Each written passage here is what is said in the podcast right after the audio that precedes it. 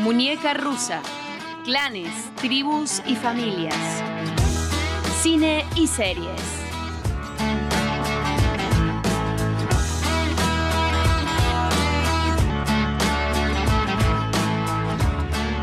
Un hombre misterioso va en un caballo negro y una mujer china esparce un polvo rojo en la nariz del animal.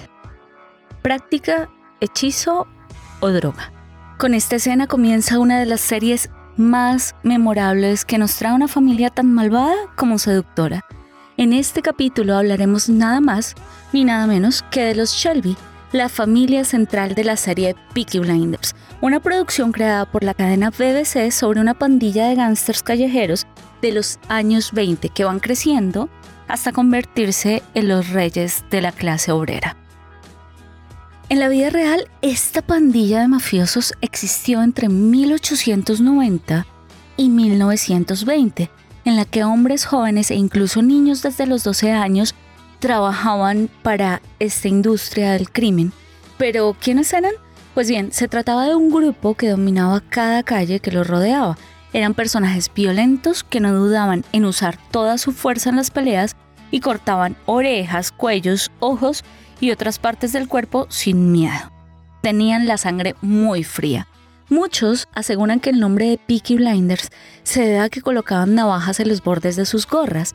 Sin embargo, Carl Chin, el historiador, escritor y locutor británico y un estudioso de Birmingham, ciudad del Reino Unido donde transcurre esta trama, aseguró que Peaky era una referencia al tipo de gorras que se ponían, mientras que blinder era un término que se usaba coloquialmente para referirse a sujetos que tenían gran estilo y que iban muy bien vestidos.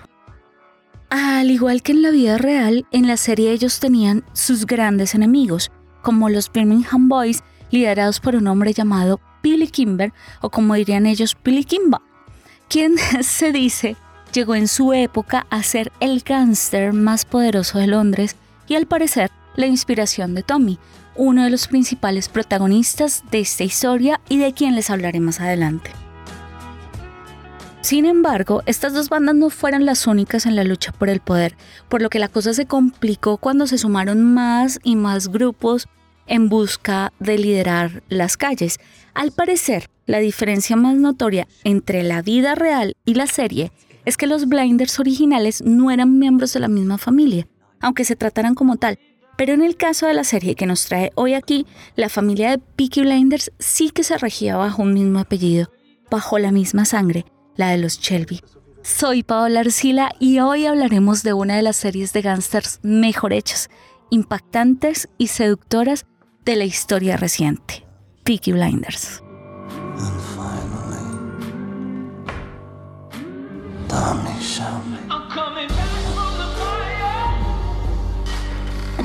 Tommy Shelby going to stop a revolution?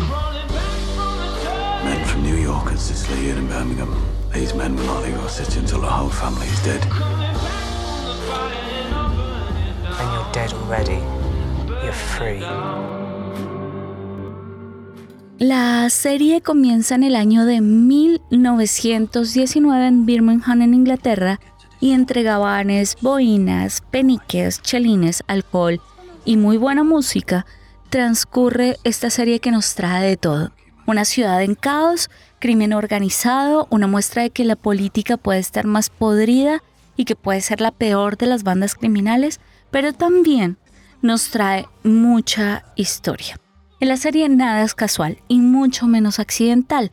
En las temporadas vamos recorriendo eventos reales, entre ellos el enfrentamiento de bandas como la de Billy Kimber y Charles Savini, la mención del nacimiento del fascismo en la que pudimos ver al personaje del líder y fundador de la Unión Británica de Fascistas Oswald Mosley, también citan a la Gran Guerra o la Primera Guerra Mundial, la industrialización, la búsqueda de mano de obra, el alcance de Estados Unidos en esa época, bueno, todavía creo, nos muestran al político y estadista Winston Churchill e incluso hablan de la Gran Depresión en 1919 donde los Shelby perdieron grandes sumas de dinero invertidas en la bolsa aquel martes negro del 29 de octubre.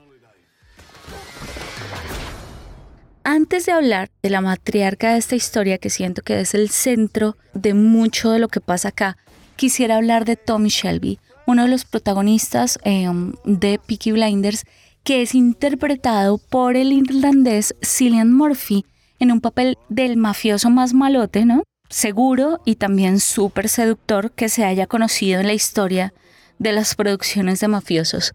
Al final del día, Tommy es un hombre que tiene un buen corazón, pero viene lastimado de la Primera Guerra Mundial, donde fue sargento mayor y tiene pues como un estrés postraumático, ¿no? Un ser humano que raya entre la sociopatía y la bondad para ayudar a su familia y a su gente, a la que esté de su lado, a la que tenga la lealtad muy bien puesta. En todos los capítulos vas a ver al tipo con algo en la boca, ¿no? Un cigarrillo, algo de sangre, un trago Después de mucho, el mafioso se vuelve político y su posición nos muestra un Tommy con una visión mucho más retorcida, pero también nos brinda una profundidad de análisis sobre el poder, una evolución del personaje frente a una revolución interna, ¿no? Que recorre lugares oscuros, que lucha por la lealtad, por ese principio que no debe romper, pero que vive luchando contra él mismo. Este, este personaje es impresionante y emana un dolor, pero también emana una rabia. Y si bien eh, tiene un grupo de hombres alrededor, como sus familiares Arthur, John y Finn, que tienen un corte ahí como multidimensional, ¿no? Parecido al de Tommy, y una lealtad a la familia inquebrantable, quien digamos realmente tiene la sartén por el mango, quien es la real mandamás, es Polly Gray, la jefa y la más más pues de los Peaky Blinders, la matriarca de esta historia les cuento. Thomas, you're a bookmaker, a robber, a fighting man. You're not a fool. You sell those guns to anyone who has use for them. You will hang. You're not the city Ida. He's the chief inspector. I reckon it's communists he's after. So this copper's gonna leave us alone, right? La familia es una sociedad natural en la que usualmente se presenta una existencia autoritaria. En este caso, más allá de toda la estructura familiar que posee Peaky Blinders, a través de Tommy y de su, mundo y de su mando indiscutible, perdón, no cabe duda que la verdadera autoridad y poder se da desde el personaje de la tía Polly, una matriarca en todo el sentido de la palabra. Vamos a ver, matriarca se define en el diccionario como una mujer que por su experiencia o sabiduría es respetada por un grupo familiar o una comunidad en los cuales goza de autoridad.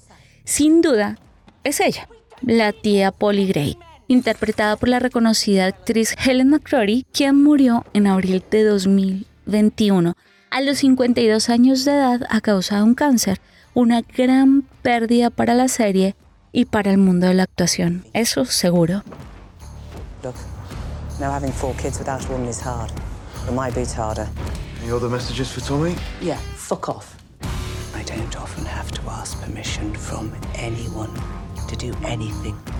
I think when men want sex, they become hilarious.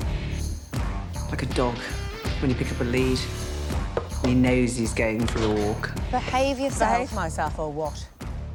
Hay que decir que si bien Peaky Blinders cuenta con varios personajes femeninos que son fuertes y decisivos, es la tía Polly la más influyente de esta historia, una matriarca que es fundamental para ser el polo a tierra de los machos machos de esta historia como Tommy y como Arthur. En esta serie donde predominan los tonos grises, se crean fotografías constantes, también imborrables, en los cuales Polly siempre tiene algo que ver. Su alcance y poder no solo equilibra los espacios, sino que muestra una vista alternativa y en algunos momentos esperanzadora para la familia. Con ella se crean nuevos espacios narrativos. De hecho, mucha de su influencia y poder fue resultado de la salida de los hombres a la guerra. Y ahora que volvieron, vieron a una mujer que levantó a esta familia y que por ende tiene el derecho a ocupar un puesto alto en la organización. La tía Polly es atractiva, es seductora, además de ser quien maneja las finanzas de toda la banda, ella nos demuestra que Birmingham y su familia le pertenecen y sabe que a cambio ella brinda su confianza, su sabiduría y su rigor. Una vida que no ha sido sencilla, pero que cada día supera porque quiere amar, divertirse y comenzar de nuevo con la vida de lujo que le da el tener las mismas posesiones que los hombres de la familia.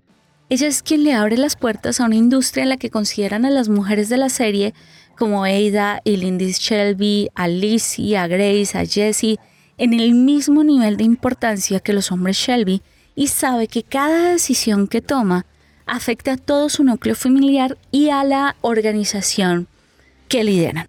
Ahora, no es una mujer insensible, no. Tiene su coraza con la que protege a su familia. Aplasta a todos los que le quieran hacer daño. Nadie le gana nunca. Pero, a su vez, es la más maternal y dulce de todas. Sobre su personaje y su personalidad, Steven Knight, creador de la serie, habla al respecto en Radio Times. Pasé el personaje de la tía Polly en Mujeres Reales de la clase trabajadora con la que había crecido, feroces, aterradoras, protectoras, divertidas y siempre conscientes de los absurdos de la vida. Helen fue la persona perfecta para llevar esta amalgama de mujeres a la pantalla en una representación increíblemente vívida. Ella murió como vivió, sin miedo. Dios, la amamos y sabemos lo afortunados que somos de haberla tenido en nuestras vidas. Todos nosotros tenemos una mujer así o la tuvimos muy cerca. Welcome to the family. It was a fine speech you made in there about this company believing in equal rights for women. But when it comes to it, you don't listen to a word we say. We don't need more fucking men! Obviously didn't teach you well enough.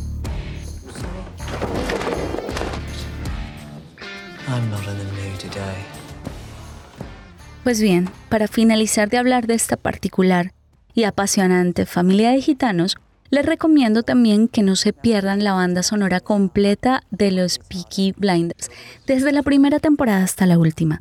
Les digo que este es un personaje más en esta historia, es algo que no se puede pasar por alto. Por ejemplo, ¿qué me dices de la canción que acompaña cada introducción de los episodios? Red Right Hand de Nick Cave and the Bad Seeds, esa que te da desde el comienzo pistas sobre lo que vamos a ver en cada temporada. Con esta canción es el cigarrillo encendiéndose y esa cadencia que llega antes de la tormenta. Escuchemos.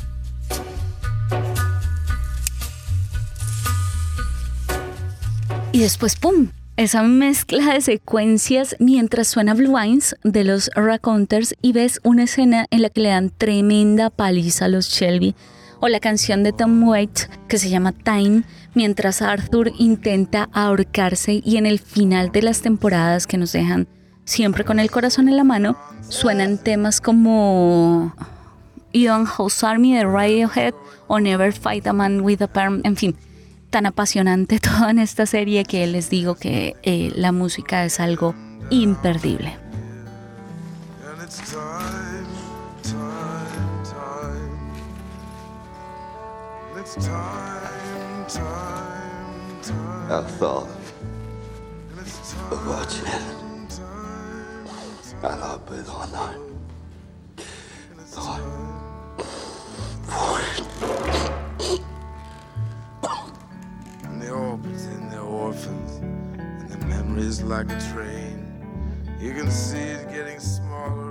Hasta acá llegamos con Peaky Blinders y recuerda que si quieres contactarnos, nos encuentras en nuestra página como alucine.co, en Twitter como alucineco y en Instagram estamos como alucine-co.